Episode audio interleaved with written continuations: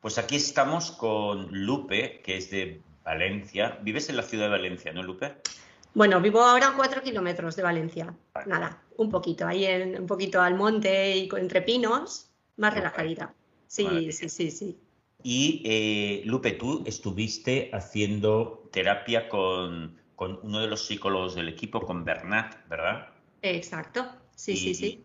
Y bueno, y nos vas a contar súper amablemente tu experiencia. ¿Qué, tenías? Eh, ¿Qué tenías eh, tú para, para, buscar la terapia con Bernat Fisas, el psicólogo de nuestro equipo? Pues mira, tenía yo un desespero brutal. Estaba ya, había tocado fondo. Mi madre falleció, el, foco es por hipocondría. Mi mm. madre falleció hace 11 años y um, le diagnosticaron un cáncer y duró justo tres meses. ¿Vale? Una mujer con 56 años, con una vida sana, hacía su natación durante años. Entonces yo hasta ahora, pues bueno, ignorante de mí, pensaba pues que el cáncer, pues bueno, pues si no te cuidas, si no haces tus revisiones, pues te puede venir, pero que si no, pues bueno, si te haces tus revisiones y tus cosas, pues no tiene por qué, o si te viene, pues se trata a tiempo y, se soluciona. Pues bueno, no fue así, no fue así. Fue un cáncer muy fulminante en tres meses. Y, y a partir de ahí fueron tres meses muy duros en los que cada vez que yo estaba en el hospital y cada vez que venía un médico era para darnos una mala noticia. Entonces es como que yo fui asociando médico con mala noticia, médico con mala noticia, médico con mala noticia. En ese momento no te das cuenta, pero ya cuando entraban los médicos me temblaban las piernas, no me podía poner de pie, o sea, ya era era terror, no podía haber médicos ya. Sí, sí, sí. Y sí, sí. Y entonces, nada, ya cuando falleció, ya falleció, yo me estuve dos años, pues lloraba mucho, no dormía, durante dos años estuve durmiendo dos, tres horas al día, no dormía más. Eh, la enfermedad y la muerte era como una mosca aquí detrás las 24 horas, pero todo el día. Y yo decía, bueno, será normal, será normal, pues es debido a lo que he pasado y ya pasará pues bueno, cuando ya llega un verano, después de dos años, y veo que me empiezo a marear todos los días, me entran mareos, ya entre el sueño, el no parar de pensar, yo decía, esto tengo que poner una solución. Y a partir de ahí sí que fui a un psicólogo. A los dos años sí que fui un psicólogo. Y sí que me estuvieron dando, eh, a nivel de médico de cabecera, pues ansiolítico dos meses para que durmiera. Dice, tienes que dormir y a partir de ahí cogeremos fuerzas ah. para trabajar la mente. Y es verdad que fueron dos meses, ya está. Y bueno, en ese momento parecía que me había ido bien, en ese momento, y, me fue bien en el sentido, sobre todo yo le saco la meditación, que ahí yo descubrí la meditación. Ah, qué guay. Y la meditación me ha ayudado mucho a aplicar los cuatro pasos también. Eso también lo tengo que decir. Mira, hablaremos de esto un poquito luego. Hmm. Me gusta. Sí, sí, sí, sí. Y nada, pues eso, a raíz de la meditación, la meditación lo que me ayudó sobre todo fue a darme cuenta ¿no? Para mí es darme cuenta, porque hasta ese momento era estar pensando en esto constantemente, constantemente, constantemente, y a la que te das cuenta igual ya llevabas cinco horas pensando en la enfermedad y la muerte y reaccionas en las cinco horas. La meditación a mí me ayudaba a, bueno, te has dado cuenta ya, pues ya lo sabes, o sea, ya, ya, el, el, ponerle nombre antes, ¿no? El, aunque en tu mente siguiera, pero no, pero no se te, o sea, quiero decir, con, esa, digamos, cura de dos meses con los ansiolíticos para dormir un poco y el inicio de la meditación, bueno, mejoró, pero no te curaste. ¿Qué, qué siguió después? ¿Qué pasó después?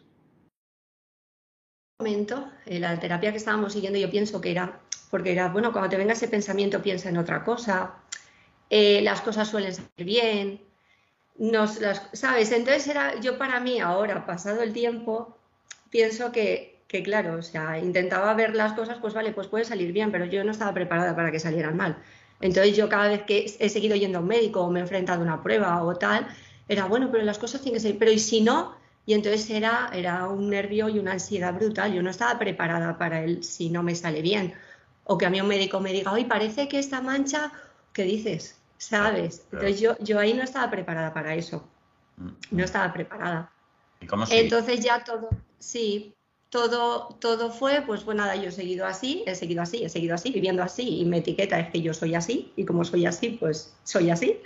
Y entonces, claro, ya te descubrí a ti, mi hermana también me hablaba mucho de ti, has leído sus libros, tal cual. Y llegó un momento que eh, yo no había tenido ataques de pánico, o no recuerdo haber tenido ataques de pánico, pero si yo, pues, eh, unos mesecitos antes de empezar la terapia con Bernat, empecé a tener ataques de pánico. Ataques de pánico prácticamente a diario por tonterías. O sea, en ese momento leías algo en internet, yo esto lo tengo y, ya llamaba, me voy a morir, que me voy a morir, que me voy a morir. siempre asociado a la hipocondría, ¿verdad? A la hipocondría, siempre, siempre, a la enfermedad y la muerte. El temor es la muerte. Entonces, eh, ¿cada cuánto, sabes que me gusta hacer esta pregunta, ¿cada mm. cuánto tenías eh, el ataque de ansiedad al final? A ver, ansiedad era diaria. La ansiedad era diaria. O sea, si a mí me salía una manchita, yo cogía dermatólogo ya cuanto antes y en cuanto salía del dermatólogo, ese mismo día, tal cual salía o como mucho al día siguiente por la mañana, mi mente ya había buscado otra cosa por la que preocuparse. Todos los días y constantemente. ¿Y ataques de ansiedad cada cuánto? Ya te digo, es que, es que era diario, ¿verdad? Este, Rafael, es que era diario, es que era diario, es que era estar constantemente, diariamente pensando, yo decía, es que yo no disfruto la vida, yo quisiera ser como los demás, y yo la enfermedad y la muerte era constante, diaria. Pero entonces, justo antes de hacer terapia, hombre, estabas como bastante afectada, realmente, ¿no? Sí, sí. Yo ya cuando fue, ya me acuerdo, mayo, que ya con esos ataques de pánico yo decía, mira, si tengo hipocondría es porque no me quiero morir, pero es que yo no puedo vivir así.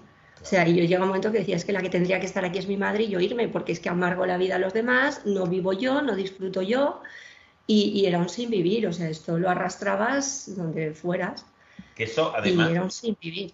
Claro, eh, pero fíjate eh, que ese es un punto muy bueno para decir, cuando uno toca un poco fondo, como para decir, vale, ahora estoy dispuesto, es un buen momento para hacer la terapia de los cuatro pasos. Vale. Oye, eh, ¿cuánto tiempo ha durado la terapia o tu trabajo hasta estar en el punto que estás ahora? Pues mira, hemos estado, o sea, hasta te puedo decir tres meses, tres meses, y a partir de ahí yo llevo cuatro meses que no tengo hipocondría. O sea, me han venido en cuatro meses que no tengo nada, dos pensamientos que han venido y se han ido. O sea. Maravilla. Qué rápido. Es... ¿eh? Sí, te estoy hablando del día a día. El día a día es lo que a mí más me paralizaba, porque es verdad que a lo mejor las pruebas médicas o ir al médico, una prueba médica, pues aún te pone un poquito más nerviosa, pero bueno, también estamos trabajando en ello y, y su, bueno, que Bernat ha hecho un trabajo impresionante, somos un equipazo, ¿eh? tengo que decirlo, sí. claro que sí. Sí, sí, sí. Oye, pues qué fantástico. ¿eh? Cuando la gente hace el trabajo tan rápido y tan bien, ya sabes que yo, yo ya sé perfectamente que es porque la persona, en este caso tú, lo has hecho súper bien, excepcionalmente bien, con muchísima fuerza de voluntad, mucha valentía, mm. porque para ir tan rápido es siempre así y casi nunca me equivoco. Entonces, eh, oye, ¿en qué ha, consistido la terapia? Lupe, haznos un resumen. ¿Qué has hecho? Bueno, primero, como bien has dicho, poner todo de mi parte y tener un gran profesional. Eso, eso es base. O sea, la paciencia, su vocación, la constancia, la implicación. O sea, eso, eso yo creo que es, mutuo y siempre lo decimos. Somos un equipo y acabamos siempre chocándonos virtualmente. eso por un lado. Le mandamos un saludo, un abrazo enorme a Bernat Fisas. A Bernat. Fisas, que es un, que es un crack. Mm, por supuesto.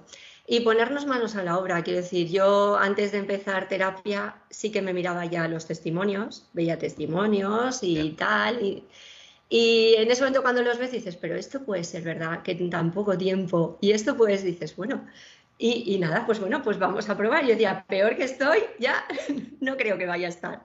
yo pues vamos a ver, vamos a ver, y entonces pues motivada a tope, pues cuando empecé con él no sabía por dónde iban a salir los tiros, ¿no? Pero bueno, yo he confiado a ciegas y lo que él me dijera. ¿Qué y bueno, hacías? Pues mira, muchísimas exposiciones, muchísimas exposiciones. Ponme un ejemplo, ponme un ejemplo de exposición. Exposiciones, pues mira, desde ver los testimonios, desde verte en internet eh, enfermedades, cáncer, testimonios, enfermos terminales. ¡Wow! Sí, sí, sí, sí, O sea, tú te ponías a ver por internet, en YouTube, por ejemplo, ¿no? Que en YouTube salen muchos, o en, Google, o donde seas, te veías ejemplos de gente que estaba fatal, de, de salud, que tenía un cáncer terminal, cosas así. Exacto, para generarme a mí todas esas emociones, la ansiedad, Pues hombre, al principio es muy duro.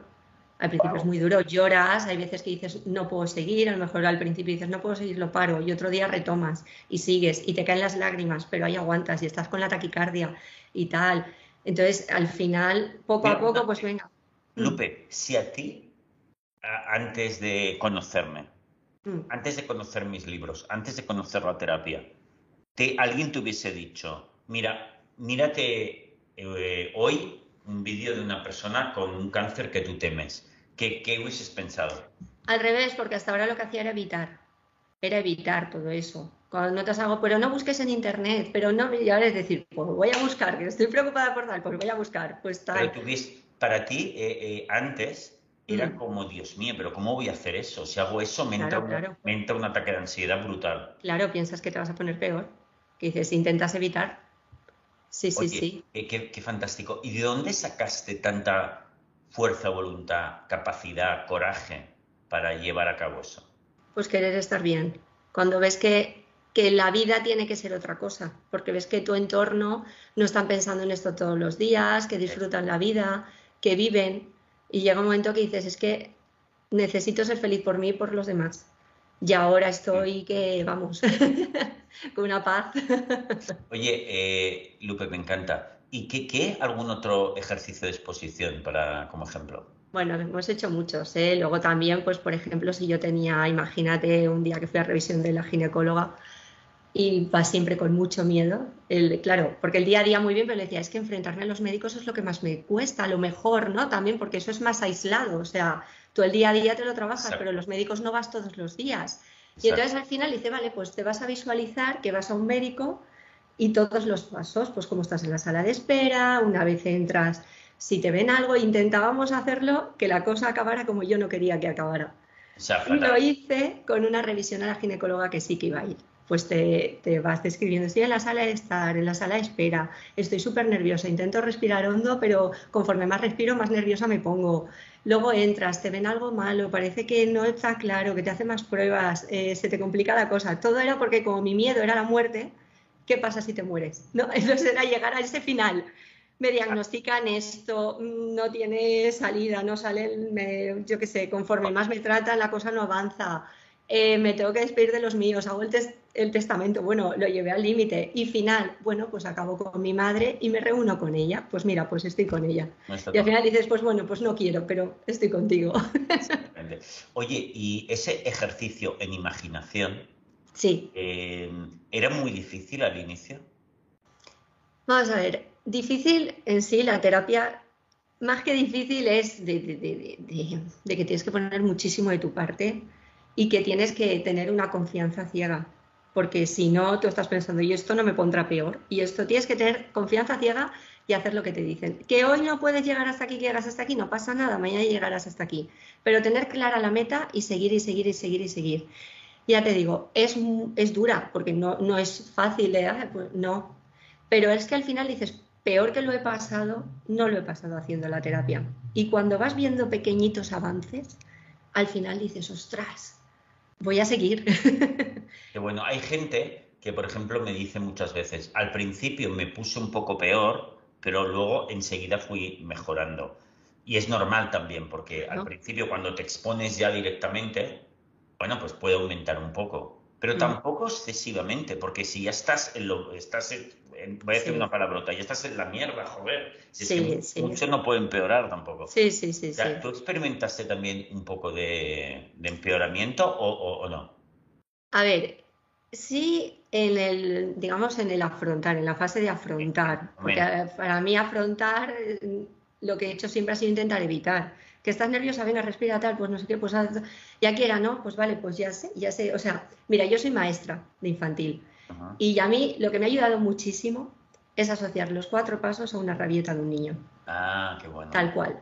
Entonces era tal cual, era afrontar, vale, ya estoy notando que me estoy poniendo nerviosa, ¿qué tal? Pues muy bien, ya está el niño con la rabieta llamando la atención. Entonces está el niño llamando la atención, pues ¿qué haces al niño? Pues en ese momento no le haces caso. Vale, yo le hablaba, ¿eh?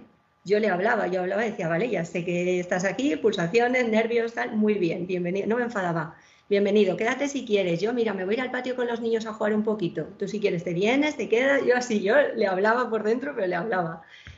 luego eh, te das cuenta que lo afrontas, vale, pues ya está, sé lo que hay, lo aceptas. Y poquito a poco, al principio sí que es verdad que es como una rabita a un niño de, eh, no me estás haciendo caso y te pones peor. Es como un niño cuando no le haces caso, que entonces te llama más la atención. Pues esto era lo mismo, que no, me, que no, si siempre me has hecho caso. Y entonces era como, pues aún estaba más, ¿no? Aún, aún daba más. Y al final, pues ha ido a menos. Oye, y una pregunta, eh, eh, Lupe. Tú, aparte de estos eh, ansiolíticos que te dieron aquellos dos meses, ¿probaste con algún psicofármaco, con algún antidepresivo o algo así? No, no, no, no. Yo más que llegado a lo mejor valeriana puntualmente o una infusión, ¿sabes? No, no, no. Oye, Lupe, mucho mejor. Lupe, oye, ahora, tras haber hecho este trabajo, han pasado cuatro meses ya desde la terapia. ¿Cómo, vamos, que no, acabemos sin hacer una de las preguntas que hago siempre. De 0 a 10, cuando 0 es el peor momento de tu hipocondría, de 0 a 10, cuando 0 es el peor momento de tu hipocondría y 10, estar completamente bien, es decir, como tu marido o como alguien que nunca ha tenido, ¿qué, nota te pondrías ahora? Pues mira, yo te, te digo un 9, pero te digo un 9 porque yo hago una media. Perfecto. ¿Vale? Sí, yo hago una media. Bien hecho. En, mi día a día estoy de 10, pero luego está la parte de enfrentarte a pruebas médicas o a médicos. Y ahí te cuesta un poquito más y te genera un poquito más de ansiedad y de nervios. ¿Vale? Por eso me hago la media del 9. Por eso me hago la, media del 9. Pero vamos, súper bien. Luego otras cosas que me han funcionado muy bien. Mira, por ejemplo, eh, yo siempre que me notaba algo enseguida llamaba a alguien, a mi hermana, a mi marido, tal. Y hablando con Bernard me decía, no, dice, pues a no ser que veas que es algo grave de verdad, que dices, es que esto sí, dice, vas a estar cinco o siete días sin llamar al médico, que es lo que tu mente te pide que hagas, e intentar no comentárselo esas cositas a nadie. O sea, enfréntate, porque mi mente, a mí ya lo que tengo para que me digan, no, eso no es nada, vale. ¿Sabes? Y entonces eso también me ha funcionado súper bien. El, porque pasan los siete días dices, no, si es que ya no me duele. O es que ya no tengo... Eso para la gente que nos está oyendo que pueda ser hipocondría, hipocondríaca, nosotros tenemos una regla que es la regla de, la, de las cinco días o de los siete días, como le quieres poner, que es que cuando sientes un dolor o cualquier otra cosa en el cuerpo, nosotros nos esperamos unos días a ver cómo evoluciona, ¿no? si aumenta, si sigue igual. ¿Por qué? Porque el 95 o 98, ¿qué va? El 99% de los dolores, las cosas que tienen, se van solos porque son cosas musculares que no tienen ninguna importancia. Entonces, si nosotros nos esperamos un poco y eso desaparece o baja, va bajando, no permanece o aumenta, es que eso no es nada. Entonces, eso, esto que parece una regla muy simple, para una persona que ha caído en la hipocondría, es ciencia ficción, no sabe hacerlo, entonces es algo que enseñamos. Mm. Oye, una pregunta, Lupe. Ostras, y, y, la has hecho increíble, ¿eh? Y, es verdad que de este 9 en el que tienes, todavía, bueno, hace cuatro meses que has, acabado con la terapia, ¿no? Aunque sigues viendo a, Bernat de tanto en tanto todavía. sí, estamos al mes, eh, cada mes nos vemos, pero ya porque ya casi se lo pido yo. Digo, mira, es que si no te importa, quiero una continuidad y quiero, pues eso, aunque sea, ¿sabes? Para decir, oye, está todo estupendo, maravilloso, mira, estoy probando. Mira, otra de las cosas que ha hecho Bernat, que ha sido maravilloso, como sabe que una de las cosas que más me cuesta es enfrentarme a ese hospital donde mi madre falleció, por COVID no se puede pasar si no tienes un pase, si no tienes... Llamo por teléfono, ha movido cielo y tierra para ver si conseguíamos que yo pasara ese hospital y pasarme por la planta, por todos los sitios donde ella ha estado ese ascensor me da una ansiedad, el sonido del ascensor simplemente me genera muchísima ansiedad. Pues me estaba media hora en el ascensor subiendo y bajando y escuchando el ding-dong, ding-dong. O sea que de verdad te lo digo que es que lo que se ha movido ha sido increíble. esto fue Bernat que, que gestionó. Me llamó, llamó por teléfono y dije, es que el hospital que peor llevo es este, y es el que me corresponde, y, y quiero seguir yendo a él.